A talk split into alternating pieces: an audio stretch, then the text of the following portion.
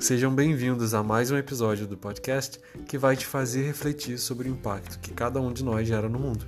Eu sou Márcio Matos e esse é o Efeito Cascata. Bom, a nossa convidada de hoje eu tenho uma honra mesmo de, de, apresentar, de ter aqui com a gente, de ter conversando com a gente.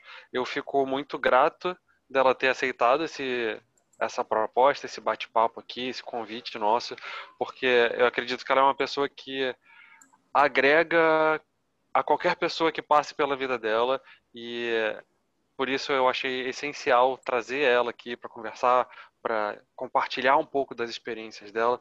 Então eu queria sinceramente agradecer a sua presença aqui, Isabela Sacramento. Seja muito bem-vinda. Ah, eu que agradeço, Márcio. Tão gentil sua apresentação. eu ouço muito, né, as pessoas é, falando do que do que os outros exercem como profissão e, e descrevendo as pessoas assim. Eu acho que o ser humano é tão mais do que o que a gente faz no trabalho que a gente está fazendo no momento, né? E, e eu não acho justo te descrever além do que como eu te vejo, como uma pessoa muito rica em experiências e muito rica em ensinamentos que, pode, é, que podem agregar a vida das outras pessoas que estão aí ouvindo. Ah, isso é muito gostoso. Acho que você criou um jeito gostoso de apresentar e eu sou muito grata mesmo que os cabelos brancos permitam que você me veja assim.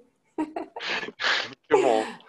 É, e falando nessa experiência que você foi agregando né, ao longo da vida, eu queria que você contasse um pouquinho pra gente aqui o, sobre a sua trajetória e aí lá desde o começo mesmo, desde quando você parou para pensar o que eu quero fazer com a minha vida. É, desde o primeiro momento que você começou a refletir sobre isso, o que te levou porque te levou a fazer uma faculdade de engenharia, mas depois te levou para outros caminhos. Conta um pouco dessa trajetória e dos ajustes que você foi fazendo ao longo do caminho, por favor. Caramba, é perigoso você pedir para começar lá de trás. resumido, resumido. então, escolha de faculdade foi uma das difíceis. Eu sempre estudei muito, então eu tinha muito bons resultados de vestibular, o que em parte é bom, em parte fica. Eu tinha muita certeza do que eu não ia fazer. Em parte fica, fica disperso, sim, sim. né?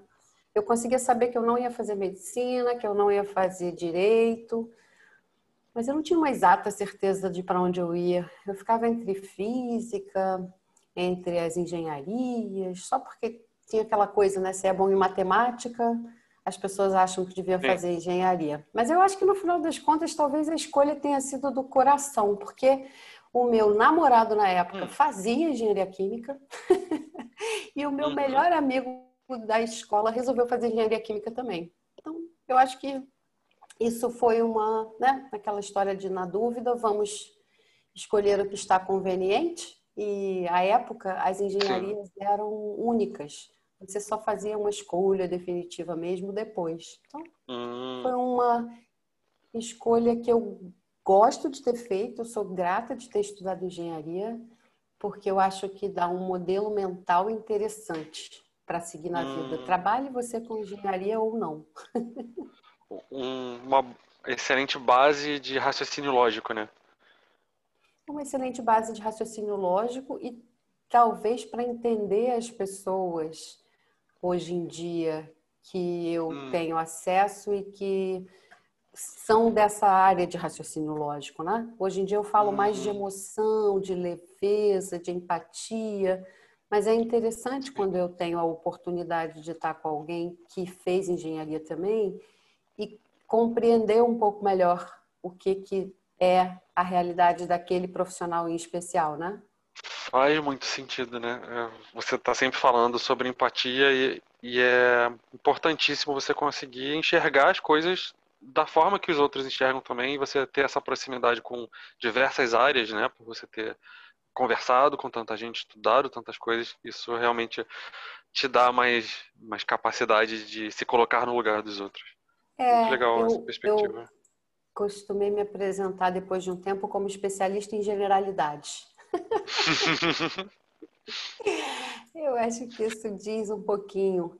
o que eu acredito de fato, assim, que eu terminei por, por trabalhar, por fazer. É, buscar sempre coisas que pudessem ser múltiplas e que me dessem múltiplas perspectivas do que eu estava fazendo.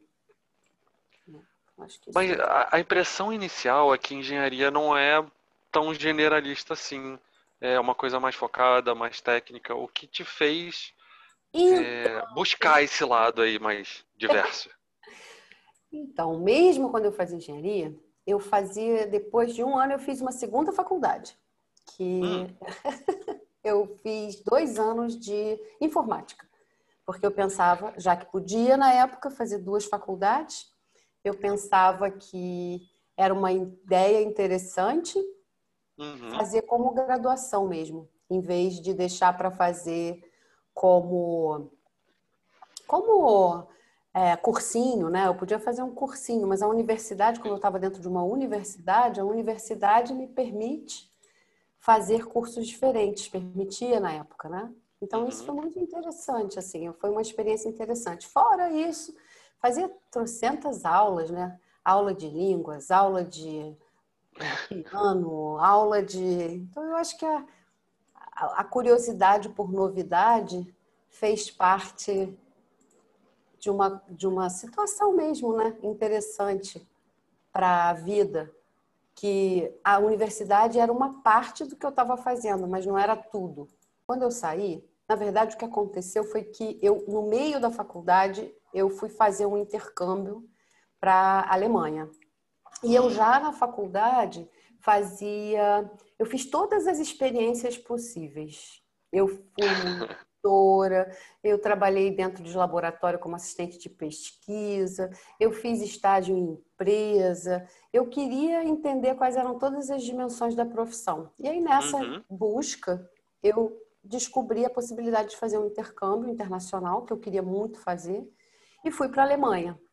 Como o meu intercâmbio permitiu que eu ficasse lá por um pouco mais de tempo, eu acabei indo para para a Alemanha para ficar três meses e fiquei lá um ano. Então eu tranquei a faculdade Nossa. e lá na Alemanha eu trabalhei com engenharia química mesmo. Gostei muito de trabalhar lá. Eu trabalhava num projeto de uma casa que era toda adaptada para gastar menos energia. Eles já tinham lá muito desenvolvimento nessa área que me interessava. Uhum. Mas aqui no Brasil isso estava muito começando ainda. Então era ou ficar na Alemanha ou voltar para o Brasil é, e pensar em alguma outra coisa diferente.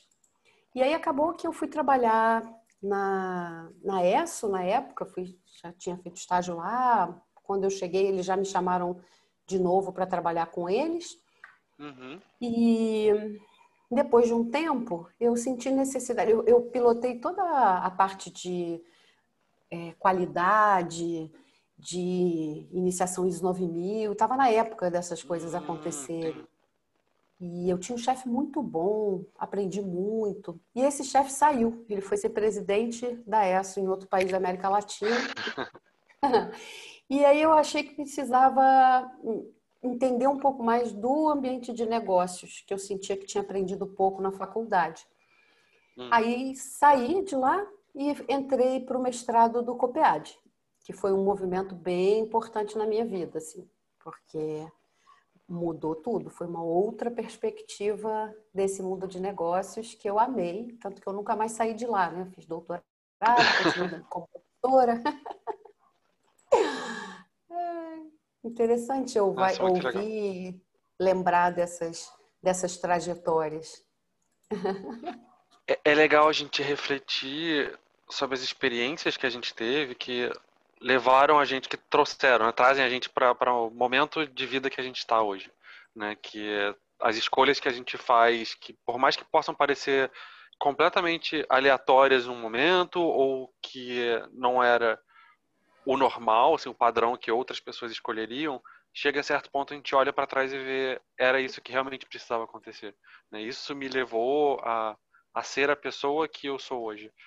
Uhum. Você sente sente isso também ou ou você sempre teve intenção nas, nessas mudanças, nesses ajustes de trajetória na sua você vida? Você sabe que você fala tanto de propósito, a sua provocação, né, com, comigo, assim, quando eu quando eu pensei nisso, nessa sua provocação de, poxa, será que eu realmente fiz as coisas com intencionalidade? Qual era a intenção por trás, né? Uhum. Eu acho que a intenção por trás, olhando hoje, sempre foi de buscar aonde eu sentisse que eu agregava mais. Uhum. Aonde eu achava que eu faria as coisas sem esforço. Eu te dou um exemplo. Eu falo cinco línguas. Isso é uma coisa que eu faço relativamente sem esforço. E tem gente que se esforça muito para fazer. Mas tem outras coisas que eu tenho muita dificuldade. Por exemplo, com documento. Eu tenho a maior dificuldade com organização assim das coisas. Eu vivo perdendo. Não consigo acertar direito onde é que as coisas estão. Assim, é difícil para mim algumas coisas são difíceis para mim. Então, uhum. justamente uhum. essas coisas é que eu acho que a gente precisa prestar atenção. Porque, óbvio, hoje eu olho, são muitos anos de profissão. Só no Copiad eu dou aula há 20 e tantos anos. Eu, é, fundei várias iniciativas. Mas eu olhando para trás, elas são uma soma dessas boas escolhas, em que eu fui aprendendo as coisas que eu fazia com facilidade. Eu amo gente, pessoas, conectar pessoas. Eu sou muito curiosa com absolutamente todos os assuntos. Então, o que eu faço hoje, que é design de conexão para eventos, que é pegar um evento uhum. que ia acontecer e todo mundo, muitas vezes, você vai pensar no coffee break, na, né, em quanto tempo enfia cada palestrante, para os temas fazerem sentido, eu vou pensar numa outra coisa completamente diferente. Como é que eu preparo esses palestrantes para a experiência fazer sentido? Como eu posso estar lá de mestre de cerimônias para esse evento ser inesquecível pela costura das comunicações? Mas é uma quantidade de habilidades que eu fui adquirindo com o tempo de olhar para a experiência como um todo, de entender a cabeça por causa da empatia, daquelas pessoas que estão indo lá, que vão passar o dia lá naquele processo, naquele evento, mesmo no virtual, né? Então, assim, é sim uma escolha de propósito, mas é também você, quando as coisas aparecem, você agarrar a oportunidade com seriedade, né? É uma mistura das duas coisas, com as suas melhores habilidades. Tem coisas que se me botarem para fazer, eu vou fazer o meu melhor, mas eu vou ficar muito cansada, porque eu uhum. não, não vou estar tá no meu fácil, né? Quando a gente uhum. começa a ficar nas coisas que a gente já sabe que vão ser fáceis, não fáceis no sentido de querer facilidade, mas você multiplica. Você sente assim, ai, que bom, eu estou aqui para trazer leveza, alegria para esse ambiente. Ai, que beleza, eu amo fazer isso. Uhum.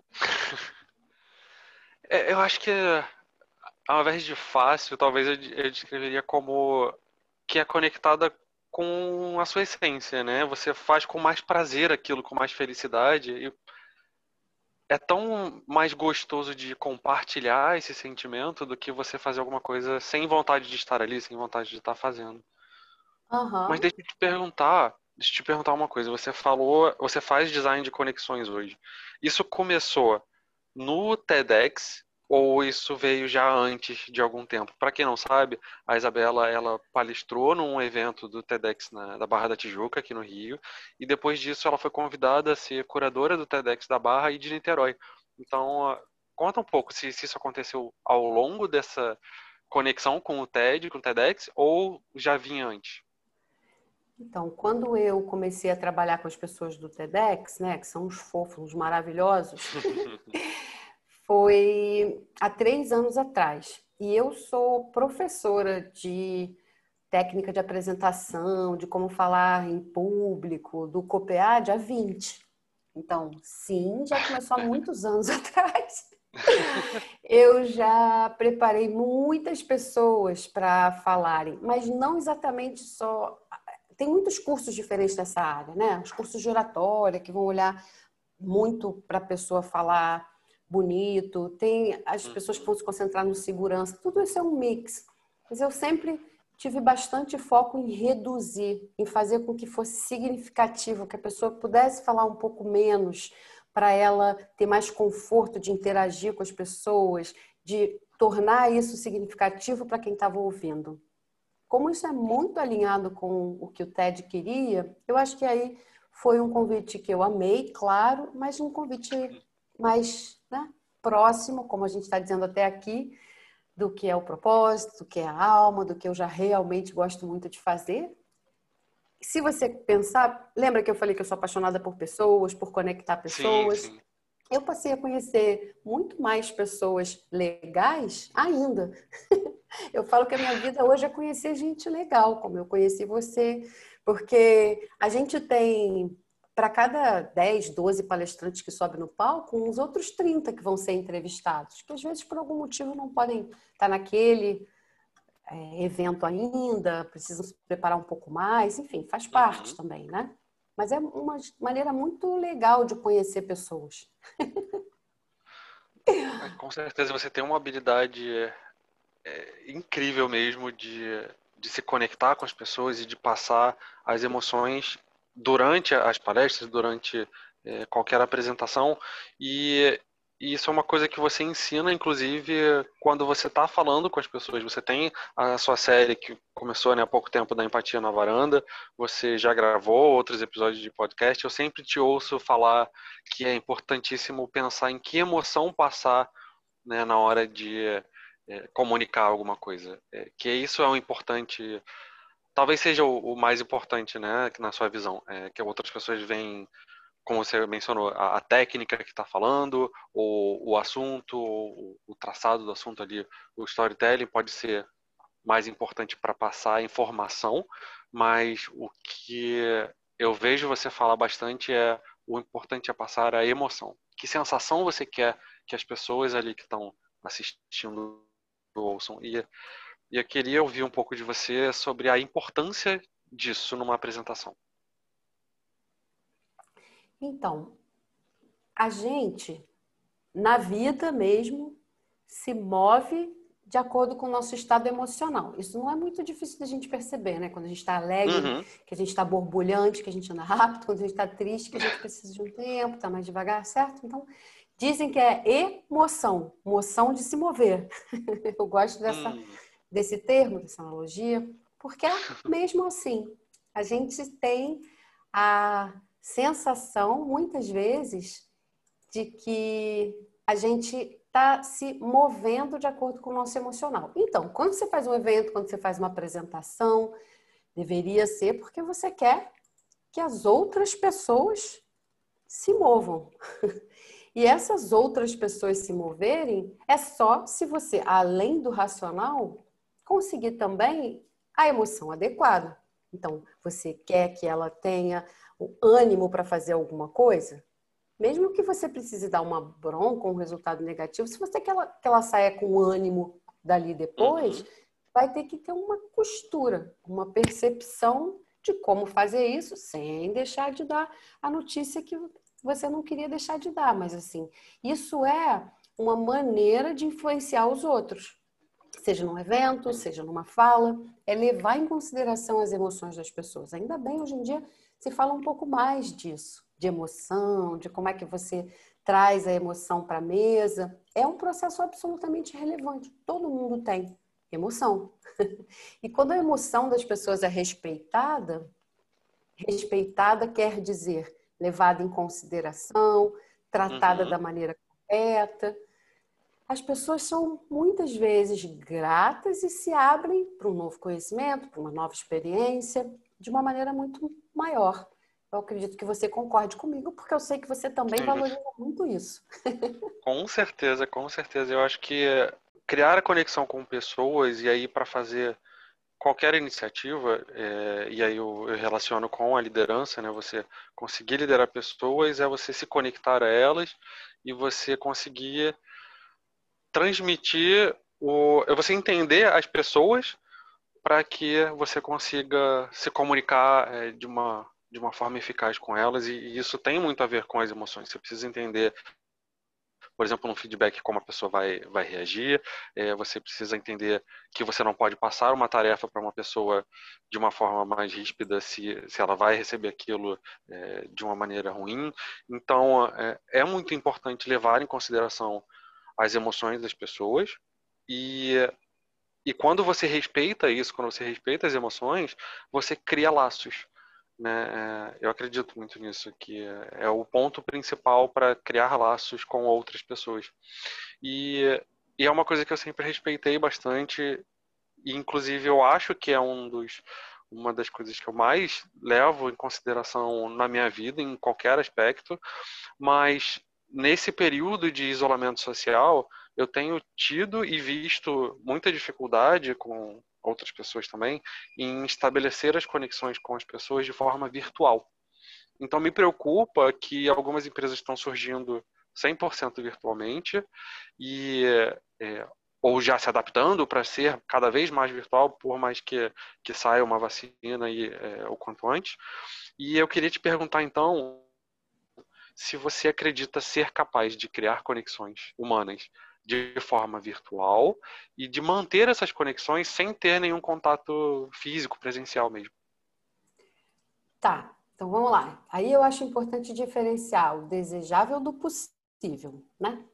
Sim. Eu tenho certeza que é possível criar conexões mesmo no ambiente virtual. Uhum. Te dou alguns exemplos disso. Você mesmo mencionou que eu saí fazendo várias lives quando a quarentena começou. Quando a quarentena uhum. começou, eu pensei assim: nossa, o que, que eu posso fazer? O que, que eu tenho para oferecer? E eu cheguei à conclusão que o que eu melhor tinha para oferecer era a palavra. era conseguir falar com as pessoas, acalmar as pessoas, falar para as pessoas cuidarem da casa delas, do ambiente delas, justamente para elas terem um pouco menos de angústia de querer que acabasse qualquer que fosse a situação. E nessa mesma linha, um pouco mais sobre os aspectos emocionais. Tem muitas uhum. coisas que são importantes nessa linha. Então, quando isso começou, de lá para cá, né, hoje em dia eu tenho feito uma vez por semana, mas eu estava fazendo todo dia. Algumas pessoas Sim. passaram a assistir praticamente todos os episódios e a se comunicar comigo, e a mandar mensagem e a falar coisas muito íntimas delas até, muito uhum próximas. E não deixa de ser interessante que algumas pessoas que eu só conheço como arroba alguma coisa, eu agora tenho uma dimensão muito boa dessas pessoas. E eu, de fato, nunca as vi. Não foi em um contato só, foi numa sequência. Mas ela diz que aquilo foi importante para ela, ela me comenta de volta, manda foto de alguma coisa que ela tem na casa dela que se lembre o que eu fiz naquele dia, naquele episódio. Então, isso ajuda. E o Artes da Liderança, que é a minha iniciativa de conectar pessoas, uhum. já tinha acontecido quatro, cinco vezes no presencial, em Rio, São Paulo, Niterói, em Boston. A gente estava preparando fazer em Portugal quando isso aconteceu.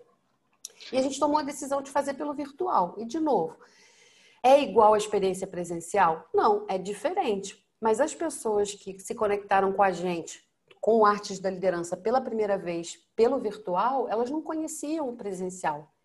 E a gente ficou um pouco na dúvida, mas foi maravilhoso, né? Pessoas choram, pessoas que nunca tinham se visto, assim, ficando melhores amigas. Eu sei que continuam se falando até hoje. E foi um encontro que foi virtual. A gente fez o Mingling Arts, que é a iniciativa que foi em inglês, tinha gente de cinco continentes. E teve um rapaz Caramba. grego que ofereceu uma música e tocou todo mundo, assim. E as pessoas nem quiseram sair do grupo de WhatsApp que foi criado. E agora eu tenho oferecido isso para empresas que estão vendo nisso a oportunidade de conectar pessoas que estão em escritórios de, em lugares distantes do mundo. Então, antes você não podia fazer um team building com essa né, possibilidade e agora você pode. Então, é possível? É, tem que saber fazer. De lá para cá, eu tenho me inscrito em muitas coisas e algumas são muito chatas. são muito lentas. São muito assim. Peguei um evento presencial, tô morrendo de dó que ele não consegue ser presencial, e aí tô trazendo para o virtual. Tá? Não é. Você tem que construir para o virtual, você tem que construir para ser maravilhoso para essa nova realidade. E aí, usar as potencialidades. Não teria dado para ter cinco continentes facilmente do jeito que foi. Os breakout rooms, usar coisas assíncronas, tem muitas possibilidades que são possibilidades do virtual. Você vê que a minha voz já vai ficando até animada. Por quê? Porque está agora. então, está perto do meu coração. Agora, substitui o contato presencial? Não, não mesmo, uhum. não mesmo. Vai continuar para todo sempre, sendo uma experiência mais forte, mais poderosa, o contato presencial. Algumas atividades vão perder mais do que outras, por exemplo, teatro. Eu assisti uma peça maravilhosa essa semana com a Clarice Nisquier, que é maravilhosa, tem uma experiência enorme. Mas você falar para um público que está ali sentado com você, ou você falar para uma tela preta, no teatro, com todas as suas emoções ali, é muito diferente. É, é muito mais difícil. Mas algumas outras coisas você consegue fazer sim. Então, essa é a minha, né? Assim, você consegue, você precisa desenhar, fazer o design certo para a experiência Sim. acontecer. Mas, por exemplo, imagina as pessoas que estão ouvindo a gente no podcast. Seu podcast que está começando, eu tenho certeza que vai ser uma maravilha, que vai ajudar a gente a dessa vai fazer mensagem chegar para pessoas que talvez elas estejam no interior do país, em algum lugar, uhum. que dificilmente teriam acesso a essa informação. E ela vai chegar. É verdade. E eles, se der muito certo, vão falar com você, vão mandar mensagem para mim, vão aparecer no meu Instagram em alguma outra coisa e dizer: Oi, eu ouvi aquele podcast. Né? É verdade. Possibilidade que não existia antes, né? Ah, eu fiquei muito feliz com o comentário que você fez sobre as empresas estarem te procurando para trazer essas iniciativas lá para dentro.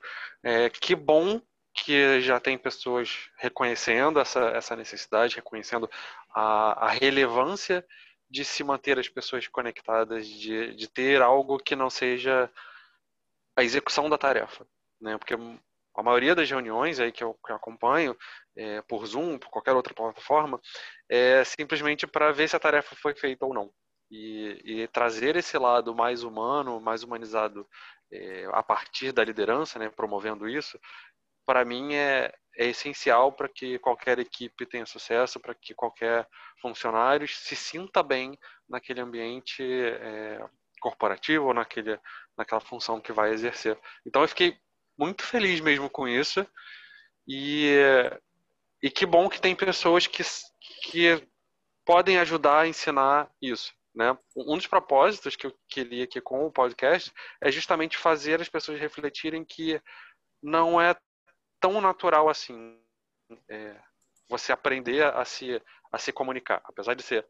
É natural se comunicar, mas você fazer com essa maestria, com esse esse cuidado todo, principalmente de uma forma virtual, que é diferente, precisa você parar e, e, estudar e você ouvir outras pessoas e você aprender com outras pessoas. É um treino também. Né? Então é uma coisa que as pessoas precisam também dar relevância para se desenvolver.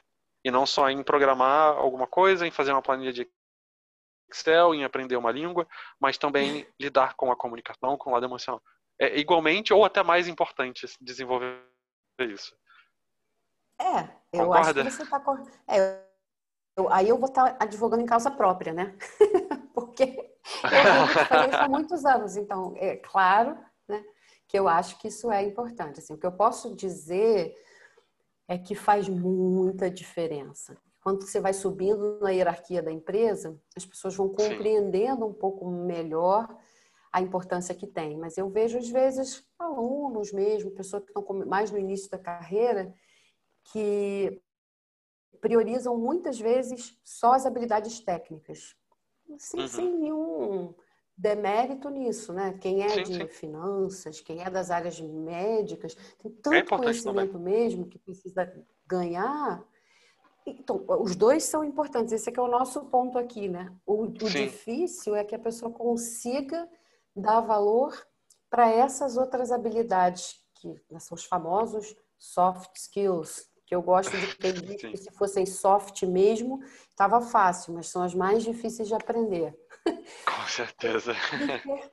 as pessoas, né? como é que você treina alguém para ouvir melhor?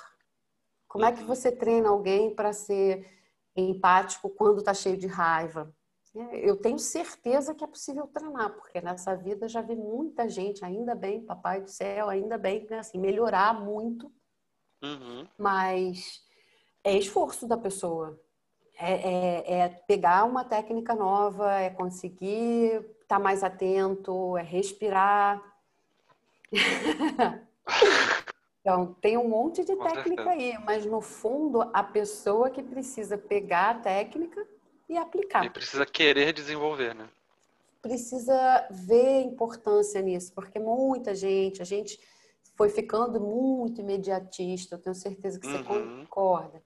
Uhum. Então, os treinamentos que precisam de um pouco mais de tempo, e olha que nem é tanto tempo assim, não. Normalmente você vê o resultado rápido, mas tem que ter um tempo. Você, você não vai conseguir usar uma técnica nova que você nunca tenha tido oportunidade de usar na primeira vez perfeito. Com certeza. Isabela, eu vou pedir então um pouco agora da sua, um pouquinho mais da sua expertise dos exercícios que você faz com os seus clientes. E eu queria te pedir para as pessoas que estão ouvindo e podem ter parado agora e pensado, caramba, então eu eu quero tomar uma iniciativa, eu quero começar esse desenvolvimento dessas habilidades humanas, né? Não, não vamos dizer soft, mas essas habilidades humanas de comunicação, de passar energia, de levar é, dar mais importância para isso. Que você consegue passar um exercício ou um comportamento que a pessoa pode ter conscientemente para começar a desenvolver essa parte? Isso tem muitas entradas diferentes, Márcio, se você me permite assim. O que a pessoa uhum. precisa para qualquer coisa que tenha a ver com comportamento é conseguir estar mais atenta ao comportamento dela mesma. Sim. e tomar a conexão com o que está acontecendo com ela. Então, uhum. se ela tiver a possibilidade de qualquer técnica ligada à respiração, essa é ótima. Muito Tem bom. muitas possibilidades diferentes, assim. Eu mesmo estou treinando agora que nas pausas entre as minhas falas eu respire pelo nariz. Hum, interessante. Porque tem muitas confirmações de que isso é melhor, porque você aquece, ele regula a umidade, você filtra o ar um pouco mais, você dá mais tempo para a respiração acontecer com calma, você não dá a sensação para o corpo que você está ansioso, só que é dificílimo porque são respirações um pouco mais lentas pelo nariz. Uhum. Então fazem essas pausas que estão um pouco maiores que vocês estão ouvindo aí. Ou seja, é treino. Mesmo eu que tenho costume, ainda preciso disso. ah, e eu vou te dizer ainda que o sobre o empatia na varanda, o que foi mais importante para mim, porque eu acompanhei no início eu assistia todos os dias. Eu acompanhei todos os dias. E o conteúdo era muito importante, era muito relevante, mas o que teve, o que me trouxe mais ganho foi a tranquilidade que você estava passando naquele momento de extrema ansiedade. Então era um momento do dia que eu parava e eu acabei percebendo ao longo né, dos dias que eu estava respirando mais lentamente conforme eu te ouvia falar. Então, por mais que não fosse intencional, você está, você está fazendo aquilo me fez ter aquele comportamento também e, e, isso me passou uma tranquilidade muito importante naquele momento de início aí de, de isolamento social. Então, ah. eu até te agradeço por isso, que me ajudou aí num, num período um pouquinho mais complicado. Que bom que você falou isso, Márcio. Eu fico muito feliz mesmo, porque quando a gente se acalma, a gente fica no nosso melhor e eu uhum. tô, né, eu espero que todo mundo que esteja ouvindo aqui me siga, tenha vontade. Tudo meu é Isabela Sacramento. Tem que lembrar que tem dois L's. Hoje o que eu mais uso é o Instagram. Mas está uhum. surgindo uma nova iniciativa que veio com os aprendizados desses anos todos, como a gente está falando aqui, tanto tempo falando de inteligência emocional, de leveza, uhum. que vai ser um novo Instagram que se chama O Espaço ah, é? que se Cria. Uhum. O Nossa, espaço que, que, se cria. Não tem nenhuma postagemzinha lá agora que a gente está gravando, mas quando as pessoas estiverem ouvindo isso mais para frente, já vai ter muitas. Uhum, com certeza. Porque a intenção é exatamente dicas curtas que as pessoas possam praticar para criar esse espaço de tranquilidade no dia a dia delas, na rotina delas, porque às vezes é uma dica simples que vai ajudar. Vou dar mais uma aqui. Então, está todo mundo que está ouvindo aqui convidado para aproveitar o que tiver lá no espaço que se cria. E no próprio Isabela Sacramento, muitas vezes eu acabo falando de várias coisas. O Empatia na Varanda, na verdade, está no YouTube, porque eu não sabia nem usar o Instagram na época direito.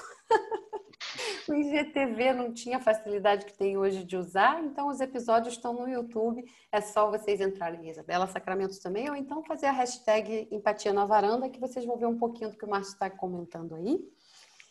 E uma dica muito boa que eu acho também, Márcio, assim, é estar tá um pouco mais atento aos nossos estados emocionais, mesmo. Hum. Tem dia que a gente sabe que está com raiva, sabe que está irritado. Você sabe. Né? Eu brinco que a pessoa tá, né? ela sabe que ela está irritada. Se ela não tomar muito cuidado, é como se fosse uma panela de pressão cheia. ela uhum. vai ficar buscando qualquer motivo para fazer. Tss, tss. Não porque a situação foi pior ou mais irritante, mas porque ela estava mais sem se aguentar, como a gente fala, não é isso que a gente diz, né? O sem se aguentar. E a gente fala tanto que o outro me tirou do sério, o outro fez. Não é o outro. o outro pode fazer um monte de coisa chata, ruim, desagradável, pouco atento, enfim. Mas é a gente que sai, né? Do sério. Não é o outro. A gente escolhe como, como agir também, né? É importantíssimo. Às vezes, às é, vezes não, não. Às vezes a não gente escolhe, não está atento a gente mesmo. Esse é o ponto. Então, a minha sugestão, como que você fica atento a você? Se você entender um pouco melhor os seus sinais quando você uhum. está nos seus estados emocionais. Como você vai fazer isso? Prestando atenção como está a sua respiração, como está a sua temperatura, como está a sua musculatura. Afinal de contas, é você. então você consegue ganhar um pouco mais essa percepção. Todo mundo consegue. Senão a gente acaba exercendo a nossa irritação em cima dos outros, a gente exerce o nosso medo, agora tá fácil, né? Em cima uhum. dos outros, sem prestar atenção. Nossa, são dicas sensacionais. Eu espero que todo mundo que esteja ouvindo siga a Isabela no, no Instagram, nos né, Instagrams, no YouTube. Procure mais o trabalho dela. E Isabela, só tenho a agradecer sinceramente, porque qualquer. Por mim, eu passaria duas semanas seguidas assim, conversando contigo, ah, sem parar, porque eu sei que você tem muita coisa para contribuir e me ajudar a crescer. É, e eu vou continuar te acompanhando, vou continuar acompanhando o seu trabalho, porque eu tenho certeza de que eu vou crescer muito com isso e eu vou aprender e é, isso vai me ajudar a contribuir mais para o mundo aprendendo contigo vai me ajudar a contribuir mais com o mundo. A gente e... segue. Isso aí. Então, eu queria só te perguntar três coisinhas rápidas de resposta de uma frase. Para fechar tentar. aqui Para professor isso é difícil, mas eu vou tentar. Vamos tentar então. Primeiro, fala uma coisa que você acreditava ou perseguia no passado que não é mais importante para você perseguir. Rapaz, isso é, prof... isso é profundo. Que... Eu acho que é certo e errado. Se tem hum. uma coisa que eu ganhei, foi menos rigidez. Não precisa ter um certo e um errado. Podem ser uhum. muitos pontos de vista diferentes. Muito bom. E a segunda pergunta é, é que você é um exemplo e uma mentora por onde quer que você passe e você compartilha suas experiências e aprendizado na sua fala, no, no dia a dia. E eu sei que compartilhar isso te traz felicidade, dá para sentir isso na sua voz.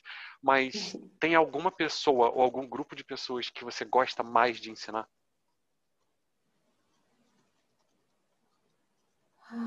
A resposta óbvia que está na minha cabeça são os que querem aprender. Por quê? você vai ver o resultado mais fácil. Mas eu acho que eu gosto muito das pessoas que acham que não conseguem. Hum. Porque quando a pessoa acha que ela não consegue e ela vê a possibilidade, ela vai muito mais longe. É, é, é, as, as reversões que precisam de muita gentileza, muita empatia, moram muito perto do meu coração. Faz total sentido, eu te entendo perfeitamente. E a última pergunta é: quem você conhece que eu deveria conhecer? Veio na minha cabeça Sandra Teschner, porque ela fala de felicidade e de diversidade. E ela está muito presente agora nas mídias e tal. Mas, então, pode ser, mas pode ser um TED que fala sobre ageísmo. Eu preciso te hum. dizer o nome da. É o, o preconceito que as pessoas têm com os idosos. É muito interessante. Hum. É uma maneira de pensar muito bem apresentada dessa pessoa que faz isso. Todo mundo devia ver muito interessante. Eu com certeza vou, acabando aqui, eu já vou lá procurar é, essas pessoas, procurar esse TED. De novo, Isabela, muito obrigado pela participação, muito obrigado por ter aceitado o convite e estar contribuindo aí para a gente provocar esse efeito cascata de, de empatia ao redor do mundo. Eu que agradeço, Márcio, muito mesmo a oportunidade. Estou aqui querendo que essa sua voz espalhe essa possibilidade, cascadeie mesmo pelo mundo inteiro. Porque eu sei que você tem essa intenção, essa potência, você corre atrás. então, tudo de muito bom para esse podcast. Que você vá aonde você deseja e beyond. Além.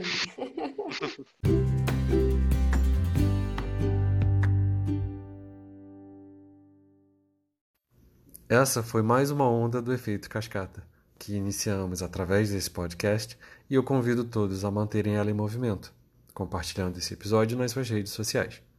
Acesse também marciomatos.me barra efeito cascata para saber outras formas de contribuir para esse movimento. Um forte abraço.